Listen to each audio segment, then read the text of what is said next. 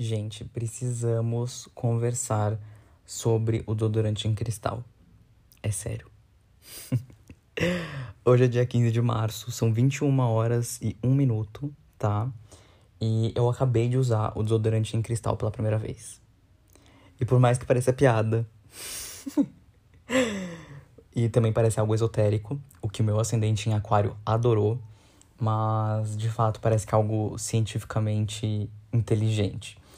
E é, é, realmente isso, é um desodorante em cristal. É uma pedra que você molha ela e passa na axila. Se isso não é sensacional, eu não sei o que é sensacional, tá? E essa pedra mata as bactérias, tá? Não preciso falar mais nada, né? Enfim, e, e não fica com aquela sensação horrorosa, porque eu odeio aquela sensação do, do desodorante. E esse negócio não deixa, pelo menos eu não estou sentindo ainda. Talvez daqui cinco minutos eu odeie e eu volte para me redimir. Mas por enquanto eu gosto. Não sei se ele vai ser eficaz, né? Porque eu preciso primeiro começar a querer feder para saber se ele funciona. Ai, gente, por que eu presto esse papel? Até tirei meu óculos para não ver a vergonha que eu tô passando. Mas enfim. E é isso, gente. O capitalismo é uma coisa incrível. E por que que estamos... Por que, que temos que falar do desodorante em cristal? Primeiro porque todo mundo que eu comentei sobre o desodorante em cristal ficou assim extremamente extasiado com a ideia. Realmente parece que funciona. É, eu comprei na Amazon e na Amazon tinham 94 avaliações positivas, né? Acredito eu que eu não vá ser o 95 controverso a isso, né? Pelo amor de Deus. Então, tá errado essa frase, hein? Mas vocês entenderam. Enfim, e aí? Primeiro que é maravilhoso. Segundo que eu postei no, no Twitter sobre isso. E rolou um comentário do tipo, gente, o capitalismo é foda, né? E eu fiquei pensando, gente, o capitalismo é foda mesmo, né?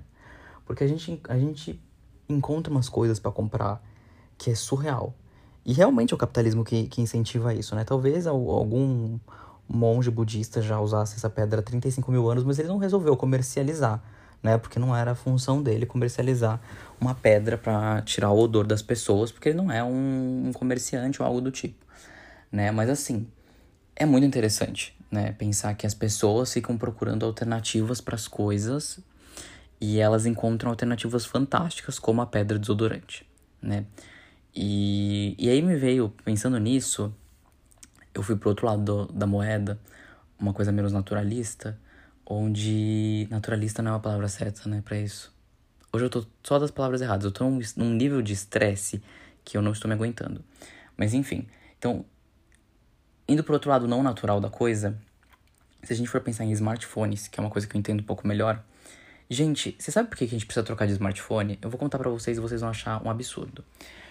O smartphone tem um negócio que chama obsolescência programada. Então ele é feito para envelhecer, ele é feito para ficar obsoleto, ele é feito para você não poder utilizar ele pro resto da sua vida. Porque simplesmente o que acontece? Nosso smartphone tem que rodar os softwares. E os softwares vão ficando cada vez mais arrojados. Então, por exemplo, lança um iPhone novo e ele tem uma capacidade de processamento maior. Os desenvolvedores de software, o que, que dizem? Vamos colocar funções novas aqui. Né? E eu digo isso porque eu mexo com filtro. E filtro é basicamente um programinha leve que roda no seu story. Tá? Então é como se eu tivesse feito um programa que te deixa bonito. Ou bonita, tanto faz né? Estou usando bonito no, do, do jeito neutro. Porque segundo a língua portuguesa, o, o masculino é neutro. Não faz sentido, né? A língua portuguesa ainda tem que passar por muitas organizações aí. Mas enfim. E, e aí, quando a gente consegue ter uma evolução de celular, a gente coloca funções novas. Por exemplo, agora o, o, Instagram deixa o cabelo colorido. Ah, mas o Snapchat já fazia isso há mil anos atrás. Sim, já fazia. Só que o Snapchat é um software muito menos arrojado do que o Instagram, convenhamos, né? Porque existe um Snapchat que roda dentro do Instagram, e isso é fantástico. Né? Mas o Instagram ele é um dos aplicativos mais pesados de todos. Se você entrar na sua, no seu consumo de bateria, você vai ver que o Instagram é sempre o primeiro. A não ser que você não use ou a não ser que você fique o dia inteiro utilizando algum programa. Mas é muito difícil não ser, porque o Instagram é realmente um consumo de bateria absurdo. Ele carrega muitos vídeos antes de você ver, se você não tiver colocado uma outra. Se você não tiver mudado essa configuração, porque você pode configurar a forma com que você gasta internet no Instagram. É, é só você entrar nas configurações, etc e tal. Aí vocês se acham lá, porque eu não sei de cabeça, não. Mas enfim, e, e, ele carrega várias coisas, e ele reproduz vídeos, e reprodução de vídeo é o que mais gasta bateria. É, acho que só perde para ligação. Ligação é o mais pesado, depois é a. Talvez a, o uso da câmera, e aí sim a reprodução de vídeo. Então, do, no dia a dia, considerando que a gente não faz mais ligação, é o vídeo. Nossa, enrolei. Considerando que nós não fazemos mais ligações, é o vídeo. E aí, é, então, quando o Instagram, quando você tem um, um, um, celular mais novo, a gente pode colocar coisas novas no, no, nos filtros, etc. E quem mexe com essas coisas quer inovar o tempo inteiro. E eu falo porque eu sou essa pessoa. Tem coisa nova eu quero usar, porque é interessante, é uma nova experiência, etc. Só que isso faz com que os celulares mais antigos não funcionem. Então, por exemplo, quem tem um celular com um, um processador mais antigo por exemplo, o iPhone 6 já não roda segmentação de pessoas, que é. Sabe quando o fundo muda, aquela tela verde? Você não consegue usar se você tiver um iPhone 6, porque o, o, o processador já não consegue mais processar essa informação. Então, isso é obsolescência programada, porque depois de 5 anos, o que demorou muito, inclusive, o iPhone 6 já parou de ter recursos. Ele não consegue mais acompanhar a evolução tecnológica. E daqui a alguns anos, essas funções elas vão ser primordiais para outros aplicativos, por exemplo. Então é como se você dissesse: olha, daqui tanto tempo esse celular não vai mais funcionar. Isso é obsolescência programada. Então, a, o capitalismo, ele pensa até o quanto você pode usar das coisas. Isso é surreal. Porque se eu fizer um celular que vai durar a vida inteira, você concorda que eu parei de vender celular? Eu não posso fazer isso. Eu preciso fazer um celular que você vai precisar trocar daqui a alguns anos, né?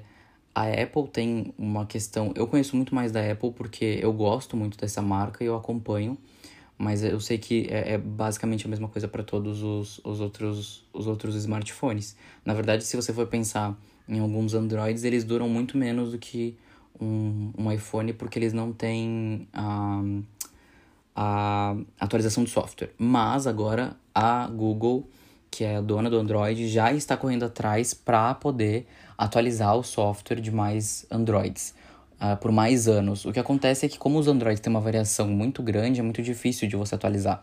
Não é porque a Google é pior ou melhor do que a Apple, é porque é muito difícil, se tornou algo muito complexo. Então agora eles vão ter que fazer todo um, um, um raciocínio lógico, um processo para tornar isso um pouco mais simples.